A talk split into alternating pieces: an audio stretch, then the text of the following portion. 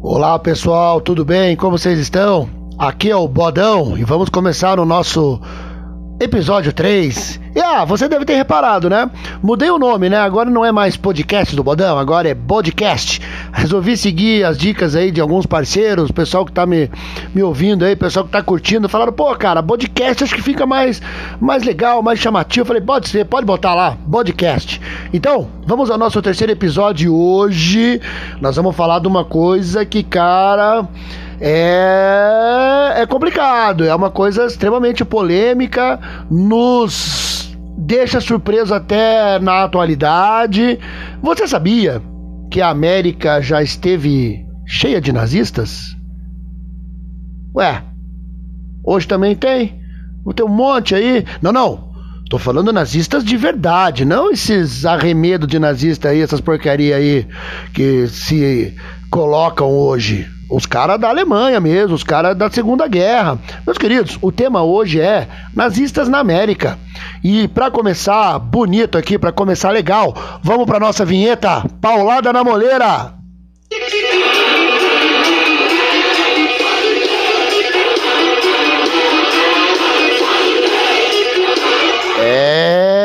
Vamos lá então. Pois é, pessoal. Claro que todo mundo aqui já estudou a Segunda Guerra Mundial, todo mundo sabe que foi um dos conflitos mais violentos da história da humanidade.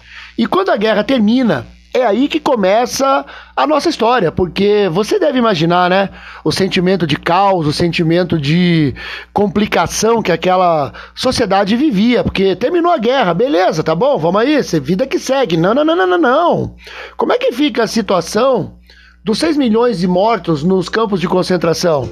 Como é que fica a situação das pessoas que tiveram tudo, tudo tomado, tudo perdido? Como é que fica o judeu que sobreviveu? Pois bem, pessoal, foi criado o Tribunal de Nuremberg para julgar essas pessoas que agora vamos chamar que cometeram crimes contra a humanidade. E aí?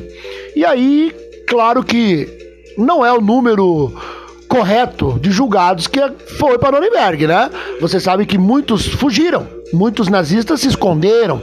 Até um livro lançado em 1972 chamado Operação Odessa fala dessa história, mas todo mundo durante muitos anos tratou Operação Odessa como um livro de ficção. Nada a ver, isso nunca existiu, imagine. Nazistas fugindo da, da Europa em pleno fim de guerra. Não, não é verdade. Opa, opa, opa. Quando termina a guerra, meus queridos, e começa a Guerra Fria, Estados Unidos e União Soviética começam a leiloar, digamos assim, alguns expoentes de algumas áreas do nazismo. A Operação Paperclip, conhecida como clipe de papel, levou Werner von Braun para os Estados Unidos. Você sabe quem é? Não. Werner von Braun é o idealizador do foguete que levou o homem à Lua em 1969. Ele era integrante da, do Partido Alemão, ele era integrante da SS. Jurava de pé juntos que só cumpria ordens, mas e aí? Outros integrantes da Gestapo, a polícia secreta alemã, acabaram integrando na Alemanha Oriental a Stasi, serviço secreto que foi extremamente violento, né?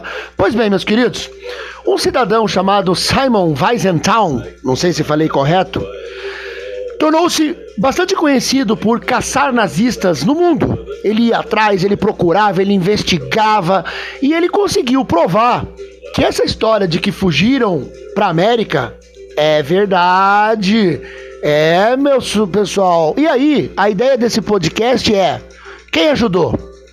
Quando? Para onde? Como? Então, meus queridos, depois de muita investigação, descobriram uma operação chamada Spider a Aranha, uma rede de ajuda criada por oficiais da SS para ajudar esses perseguidos, para tentar livrá-los do tribunal de Nuremberg.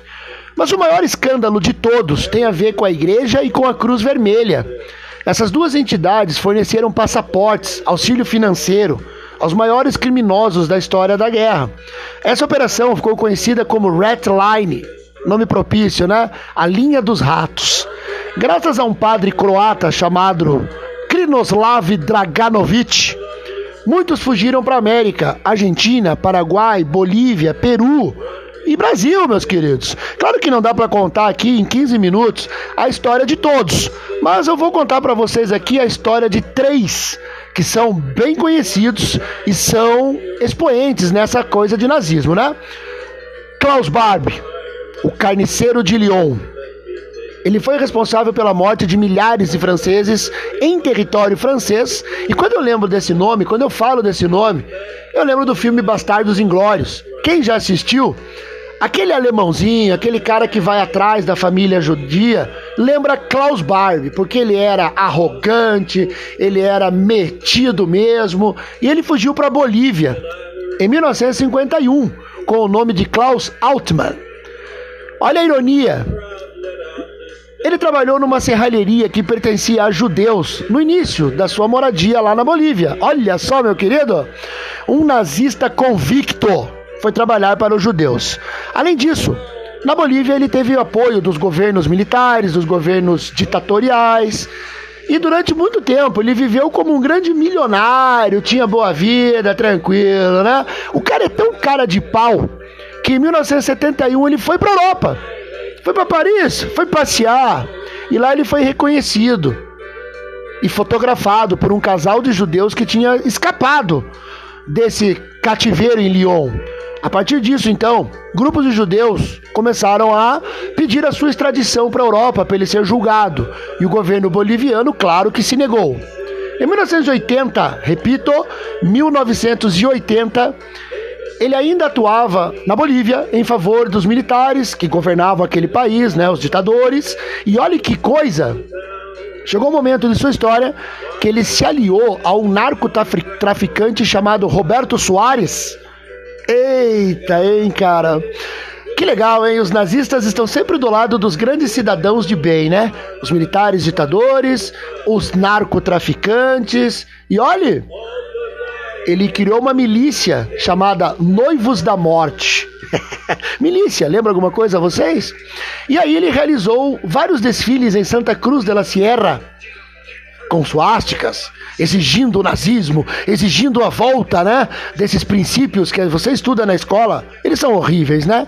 Pois bem, em 1983 ele foi extraditado para a Alemanha em 89 ele foi condenado à prisão perpétua, onde morreu em 1991. Espero que ele tenha sofrido bastante para daí pagar todos os crimes que cometeu, né? Bom, vamos ao segundo item. Adolf Eichmann comandante dos campos de concentração. Ele é o executor da ordem solução final. Sabe o que é isso? Não. Então vou te contar. Quando os alemães estavam perto de perder a guerra, partiu a ordem, todos dizem ter sido de Hitler, de matar todos os judeus, ou melhor, todas as pessoas que estavam nos campos de concentração. Os nazistas não queriam deixar pistas do que fizeram. Esse plano foi conhecido como solução final. E o Eichmann era o chefe dos campos e partiu dele a ordem. Como a guerra já estava no seu estertor, ou seja, estava acabando, claro que não deu. Sorte nossa, né? Porque daí a história pode retratar tudo isso. Não deu para cumprir a ordem. E aí, entre 44 e 46, quando ele viu que o negócio ia ferrar mesmo, ele perambulou pela Alemanha, fugiu, né? Com vários nomes falsos. Pois bem, em 1949, ele fugiu para a Argentina. A Argentina, governada por Perón, simpatizante dos nazistas, meus queridos, onde já viviam ali vários ex-SS que estavam se ajudando. A Ratline forneceu para ele um passaporte com o nome de Ricardo Clemente. Lá na Argentina, ele começou a trabalhar em conluio com essas pessoas, foi integrante né, de clubes, foi integrante né, de movimentos, e em 1952 toda a família dele se mudou para a Argentina. Pasmem, os serviços secretos, inclusive a CIA, sabiam de tudo isso, mas ficaram calados. Olhe agora como essa história ganha um contorno muito louco. Um sobrevivente de Dachau, que era um campo de concentração chamado Lothar Hermann, que ficou cego inclusive por causa desse campo, ele vivia na Argentina e ele tinha uma filha chamada Silvia, que começou a namorar com um jovem chamado Klaus Eichmann. Se ligou? Klaus Eichmann é filho de Adolf Eichmann, que namorava uma menina judia, filha de um sobrevivente de Dachau. Quer uma coisa mais louca que essa? E o engraçado é que o Klaus se vangloriava do pai na casa do Lothar, do seu passado militar. E olha o menino imbecil, né? O discurso dele: os judeus têm que morrer, os judeus não servem para nada, os judeus isso. E aí o Lothar se ligou, o cara falou: peraí. Esse cara tá dizendo umas coisas aí que tem a ver com o Eichmann, tem a ver com aquele comandante, o que, que é isso? E aí o Lothar entrou em contato com né, os, as autoridades alemãs não deram bola para ele, entrou em contato com a autoridade dos Estados Unidos, não deram bola para ele, ele mandou uma carta para o Mossad. O, não, o que, que é isso? O Mossad é o serviço secreto israelense. E aí o Mossad planejou e organizou a retirada de Adolf Eichmann da Argentina. Cara, eu preciso fazer um podcast só disso, porque foi uma operação digna de filme. O Mossad entrou na Argentina sem se, claro, sem se mostrar Mossad, capturou Adolf Eichmann, colocou ele num avião que era para ser um avião de turismo, né, tudo disfarçado, claro, o levou a Israel e ele foi condenado à morte em 1960, sendo executado em 62. Foi todo esse episódio que levou Hannah Arendt a escrever A Banalidade do Mal Claro que ela foi muito criticada na época porque não entenderam muito bem o livro dela.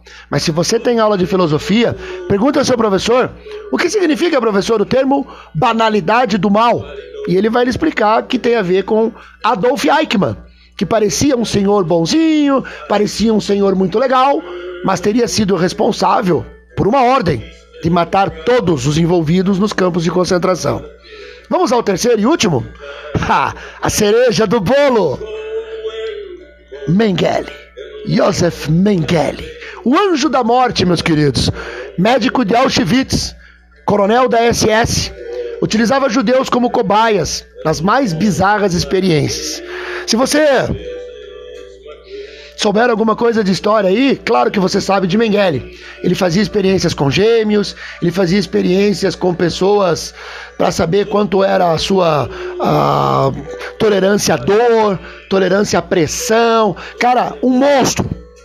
Pois bem, quando a guerra estava perto do fim, ele, vi, ele é fruto de uma família classe média alta, meus queridos. O pai dele é dono de uma fábrica na Alemanha. E aí ele fugiu pela Alemanha, pela Áustria, em 1946, os Estados Unidos o deram como morto. Mas esse cara tá morto, não, beleza. Mas em 1949 ele fugiu para a Argentina, ajudado pela Spider, lembra? Operação Aranha. Com o pass... Olha agora! Um passaporte da Cruz Vermelha Suíça com o nome de Helmut Gregor. Legal, hein? Aí você deve estar se perguntando assim, mas por que todo mundo fugia para a Argentina? Porque a Argentina tinha uma vasta rede de ajuda aos nazistas, sabendo que o governo Perón era muito, mas muito simpatizante ao nazismo. Vamos lá. Em 1956, o homem é tão cara de pau que ele começou a utilizar seu nome verdadeiro. E obteve um passaporte alemão. Você acredita nisso? Um dos criminosos mais perseguidos da história, na cara dura, passou a usar eu sou o Mengele, sim, me dá um passaporte alemão e, e daí? Ninguém tava nem aí, tava todo mundo na boa, né? Em 1959, quando depois de, da queda do governo Perón, ele ficou com medo. Ele estava com medo que a Argentina de repente pudesse extraditá-lo, foi para o Paraguai, onde conseguiu a cidadania paraguaia. Ditador do Paraguai recebeu ele de braços abertos. E olha só aí, pessoal. o Ronaldinho Gaúcho ficou preso no Paraguai porque tinha um passaporte falso. Passaporte paraguaio. Se ele fosse nazista, ele tava de boa. Olha que governo legal que era na época. Ô Ronaldinho, que pena, hein? Quer dizer, que sorte a sua. Mas vamos lá, pessoal. Em 1960, como você já ouviu aqui, o Mossad capturou Eichmann e planejava também pegar o Mengele. Claro que o Mengele estava desconfiado disso há muito tempo, né? Depois que pegaram o Eichmann, o homem ficou com medo. E ele fugiu para o Brasil. No Brasil, ele foi protegido por um cidadão chamado Wolfgang Gerhardt, ex-juventude riterista. E olha, ele vivia no Brasil, mas ele achava que os brasileiros eram tudo macaco. Sabe aquela história da raça ariana? Ele é o, pô, é o máximo. Pois bem, entre 1962 e 67, o Mossad estava monitorando o Mengele, estava atrás dele. Mas, devido à Guerra dos Seis Dias e à geopolítica no Oriente Médio, tiveram que cancelar a operação. Em 1971, Mengele mudou para São Paulo, residindo no Brooklyn. Olha que chique! Brooklyn. Em 1974, ele começou a apresentar problemas de saúde e teve um AVC. Em 79, na praia de Bertioga, morreu afogado devido ao novo AVC. Em 85, com informações do governo alemão, o delegado da Polícia Federal Brasileira, chamado Romeu Tuma, exumou o corpo, que tinha sido enterrado às pressas, sem nenhum tipo de análise, nada, e por meio de vários exames foi constatado tratar-se de Mengele mesmo. Estava acabada a saga de um dos maiores símbolos das atrocidades nazistas. Será? O mito do anjo da morte é tão forte que ele foi visto em várias partes do mundo em várias épocas. Cara, todo mundo. É que nem vem aqui. Mengele foi visto no Egito, na Grécia, nas Três Fronteiras, sul do Brasil. No Paraná, ele foi visto em Campo Mourão, Cascavel, Astorga, Cordélia, Iporã. E olhe, na cidade de Mamborê, uma cidade na época de apenas 10 mil habitantes, as pessoas afirmam que ele realizou cirurgias e experiências dos seus habitantes. Que loucura, hein, meus queridos? Que loucura. Pois bem, para dar esse podcast aí para vocês, para dar essa pequena referência aí, eu utilizei três fontes. O livro Nazistas Entre Nós, de Marcos Gutermann, da editora Contexto. O livro Caçando Eichmann, de Neil Bascom, da Objetiva. E o livro Mengele, de Gerald Astor, da editora Planeta. Sugiro que você assista o filme Operação Odessa, ou Meninos do Brasil, que trata do tema de uma maneira fictícia, claro, né? E para brilhantar o nosso podcast, ficamos com a música de fundo, com as músicas de fundo do lendário Johnny Cash, Mr. Johnny Cash. Curta um pouquinho e um abraço do Bodão. Não perca a próxima semana do nosso podcast. I don't like it, but I guess things happen that way.